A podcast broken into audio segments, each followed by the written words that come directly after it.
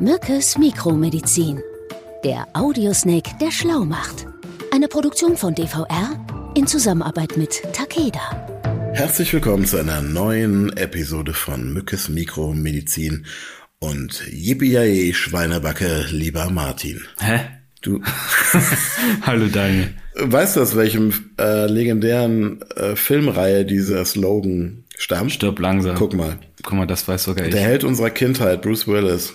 Ich war ein bisschen traurig. Das ist ja, wenn man jemanden so gut kennt, obwohl man ihn persönlich gar nicht kennt, und man hört dann, dass es ihm nicht gut geht, dann nimmt einen das ja irgendwie dann doch mit. Mhm.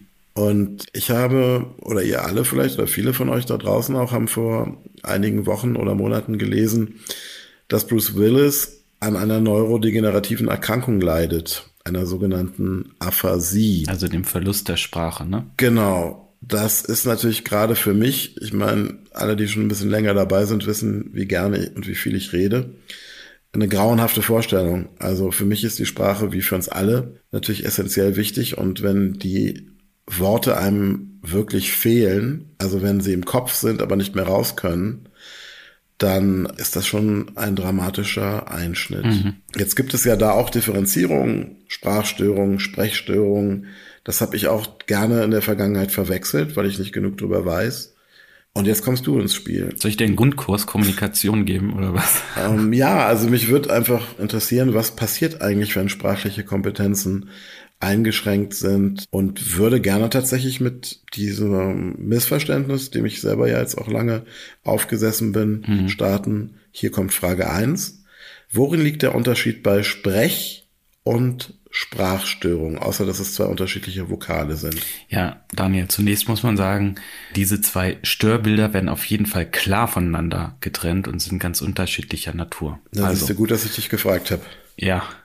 Also von einer Sprechstörung redet man, wenn es um die Unfähigkeit geht, Laute richtig zu bilden und Worte damit nicht richtig artikuliert werden können. Ne?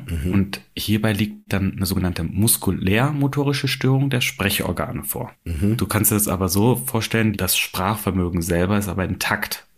Man unterscheidet zwischen Störung des Redeflusses und Störung der Sprechmotorik.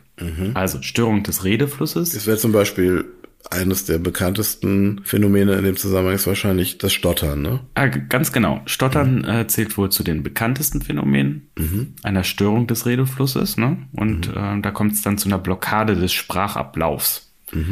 Also du weißt ja, äh, das kommt ja immer von mir, Männer sind dreimal so häufig betroffen wie Frauen. Okay. Da gibt's ja das berühmte historische Beispiel auch von ähm, The King's Speech.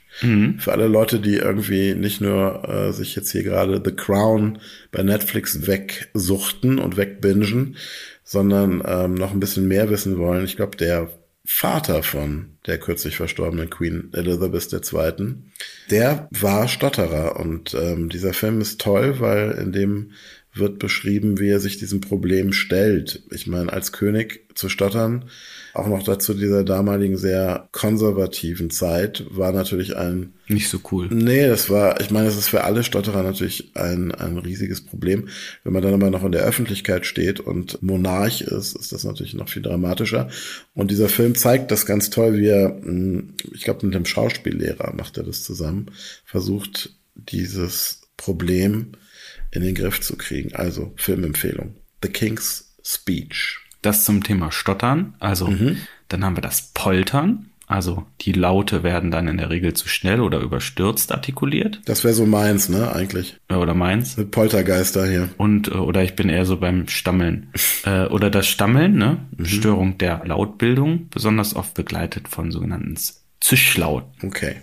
Das heißt, das sind jetzt die Störungen des Redeflusses. Was gibt es denn in dem Zusammenhang noch für Probleme? Genau, dann haben wir die Störung der Sprechmotorik. Ähm, das kann zum Beispiel auftreten durch Nervenschädigung und dann können zum Beispiel Laute nicht richtig gebildet werden. Ne? Okay, also dann hat man wirklich, ähm, keine Ahnung, durch eine Verletzung der Nerven keine Kontrolle zum Beispiel über seine Lippen oder seine Zunge. Genau, das wäre dann ein Beispiel für die Dysarthrie, ne? Also durch eine mhm. fehlende Kontrolle über die Lippe oder die Zunge mhm. kann es dann zur Störung der Sprechbewegungen kommen. Ja. Und dann gibt es dann auch häufig veränderte Lautstärke oder Sprachlautstärke, ne? Okay. Genau, und dann haben wir noch die sogenannten Artikulationsstörungen. Mhm. Die haben diverse Gründe, zum Beispiel eine Hörminderung. Mhm. Also wenn man schwerhörig ist zum Beispiel, sagt man das eigentlich noch schwerhörig? Ja. Ja. Dann haben wir die Problematik äh, von einer geringeren Zungenmotorik, wenn das nicht richtig funktioniert. Oder auch Zahnlücken können da eine Rolle spielen. Mhm. Und da ist das häufigste Phänomen, das wir alle kennen, äh, das Lispeln. Das kenne ich auch. Also die Fehlbildung des S-Lautes. Das habe ich nämlich tatsächlich ansatzweise, wie wir alle hören da draußen, habe ich das auch so ein bisschen. Was ist denn die Ursache oder was sind denn die Ursachen für Sprechstörungen eigentlich? Also ja, es gibt verschiedene Ursachen, aber Sprechstörungen gehen auch häufig auf Entwicklungsverzögerung oder Behinderung zurück. Hm? Also das heißt, bei, bei einer Sprachstörung, also sind es häufig bei Kindern dann auch, also wirklich Entwicklung, Sprachentwicklungsstörungen, wenn man so will, ja? Genau. Wo Sprachvermögen und Sprachbildung dann gestört einfach sind. gestört sind. Okay. Ja. Ne, und äh, da ist halt die gedankliche Spracherzeugung das Problem und nicht die Motorik dann. Ne? Okay, also das heißt, die haben alle organischen Voraussetzungen und neuronalen aber die Erzeugung der Sprache im Gehirn funktioniert nicht so, wie sie es sollte. Genau. Okay. Und wozu führt das jetzt insbesondere bei Kindern? Das ist ja auch sicherlich für euch Eltern da, da draußen interessant. Also ich weiß noch, wie das bei uns war. Man vergleicht ja dann schon auch gerade so in der Zeit des Spracherwerbs. Mhm. Davon kann man sich nicht frei machen. Selbst wenn man nur sagt, das ist ja blöd, alle Kinder sind anders. Trotzdem guckt man sich ja schon an, auch gerade in der Kita. Ach, guck mal, der kann schon irgendwie äh, drei Wortsätze und unserer hm, sagt noch immer irgendwie Auto da. Es gibt aber auch die, die richtig reden können und dann äh, zu Hause wieder so zurückfallen und dann einfach das zum Beispiel wieder aufnehmen von dem kleinen Bruder. Mhm. Kenne ich auch. Okay. Nee, aber wenn, wenn man sich, ähm, also mit Blick auf die Kinder, du hast es schon gesagt, zum Beispiel Störung der Phonologie, also Laute werden nicht richtig erworben und dann auch falsch ausgesprochen. Ne? Mhm. Dann zum Beispiel Probleme mit Satzbau und Grammatik können dann eine Rolle spielen. Auch im Erwachsenenalter übrigens noch. Ja, ja klar. Oft mhm. auch der fehlende Wortschatz natürlich, ne? Oder die eingeschränkte Fähigkeit der Kommunikation im Allgemeinen. Ne? Mhm, fehlender Wortschatz ist ja auch ein mittlerweile auch ein popkulturelles Phänomen, mit dem man im Fernsehen hohe Einschaltquoten erzielen kann bei bestimmten Sendern, die ich jetzt nicht einzeln erwähne. Ja, aber ganz vielleicht plastisch nochmal, also Ursachen Sprachstörungen können angeboren oder erworben sein, muss man mhm. sagen. Die können aber auch natürlich durch Hörprobleme, vor allen Dingen auch im Kindesalter auftreten. Ne? Da mhm. wird er dann zum Beispiel einfach falsch verstanden werden und dadurch dann halt auch falsch aufgenommen werden. Ne? Ja, und dann auch falsch eingeordnet werden, ne, wahrscheinlich, ne? Gerade genau. beim Spracherwerb. Mhm. Also mit Blick zum Beispiel auch auf das Erwachsenenalter, da können ja auch Sprachstörungen auftreten und die sind dann meistens im Zusammenhang mit einer Aphasie. Siehe Bruce Willis. Genau. Also was genau ist Aphasie und was ist deren Ursache? Genau, also Aphasie ist also eine erworbene Sprachstörung, mhm. die zum Beispiel nach einer Hirnschädigung auftreten kann. Ne? Ich habe immer gesagt, Bruce Willis macht seine Stunts nicht alle selber. Das ja, war keine gute Idee. Genau, vielleicht hat er die zu viel gemacht oder auch bei Boxern, ne, kann es mhm. ein Problem sein, aber auch bei, bei äh, zum Beispiel Hirntumoren. Mhm. Ähm, also es gibt die diversesten Ursachen natürlich dafür. Was ist denn so die Hauptursache, kann man das sagen? Genau, das wollte ich jetzt sagen. In circa 80 Prozent schätzt man der Fälle ist ein Schlaganfall vor allen Dingen die Ursache dafür. Ne? Mhm. Und circa 270.000 Deutsche leiden pro Jahr an einem Schlaganfall oder erleiden einen Schlaganfall. Okay. Und kann man dann sagen, wie groß der Prozentsatz dieser Schlaganfallpatienten ist, die dann auch eine Aphasie erleiden? Ja, ungefähr 40 Prozent muss man sagen. Und mehr als die Hälfte haben davon sogar eine schwere Aphasie dann. Ne? Gewinnen diese Menschen die Sprache nach diesem Verlust zurück mhm. oder? Man muss sagen, dass circa bei einem Drittel der Patienten ähm, normalisiert sich der Sprachverlust nach rund einem Monat, mhm. aber bei den anderen zwei Dritteln bleibt es in verschiedenen Formen dann auch bestehen. Ne? Mhm. Und ist das eine Denkstörung? Nee, das ist keine Denkstörung. Man kann es sich wie so eine ähm, Beschädigung in der Sprachzentrale vielleicht vorstellen, ne? Mhm. wo bereits dann die Wortplanung in Mitleidenschaft gezogen Das stelle ich mir ganz schrecklich vor, weil das ja eigentlich bedeutet, dass die Menschen in ihrem Kopf diese Worte letzten Endes versuchen auszusprechen, mhm. aber es durch diese Beschädigung der Sprachzentrale einfach nicht möglich ist. Ist das ganz genau? Ist das richtig? Ja, also ich meine, äh, wenn du dir vorstellst, ähm, an so einer Aphasie dann zu leiden, ne? Also der Verlust der Sprache, das ist sowas wahnsinnig frustrierendes, mm. wenn du nicht mehr kommunikativ sein kannst, wenn du dich nicht mit deiner Familie, mit deinen Freunden, mit deinem Umfeld austauschen kannst. Ja. Und äh, gerade diese Patienten bedürfen dann einfach auch ein ganz, ganz großes Einfühlungsvermögen. Die müssen Geduld aufbauen und äh, die brauchen halt auch als Therapie so ein Sprechtraining, Sprachtherapie. Ne? Also das ist ganz, ganz wichtig. Das ist ähm, ja vor allen Dingen deswegen auch so tragisch in diesen akuten Phasen, weil ja die sonstigen geistigen Fähigkeiten nicht in Mitleidenschaft gezogen sind. Also es genau. ist ja so ein bisschen wie ja. in sich gefangen Kriegen sein. das richtig ne? mit. Also es gibt halt äh, vier Standardsyndrome einer Aphasie, das ist auch ganz interessant. Da können wir vielleicht auch nochmal drauf eingehen.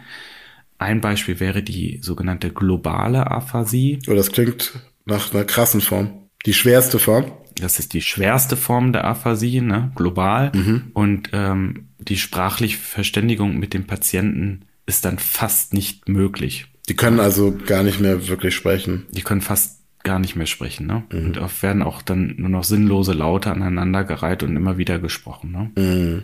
Dann haben wir als zweites Standardsyndrom die sogenannte Broca-Aphasie oder motorische Aphasie. Und mhm. äh, für dieses Syndrom ist halt vor allen Dingen dieser Telegrammstil so ausschlaggebend. Also mhm. die Sprache ist deutlich langsamer und strengt dann auch entsprechend an. Ne? Und äh, das Sprachverständnis ist dann bei denen aber oft einfach auch intakt. Mhm.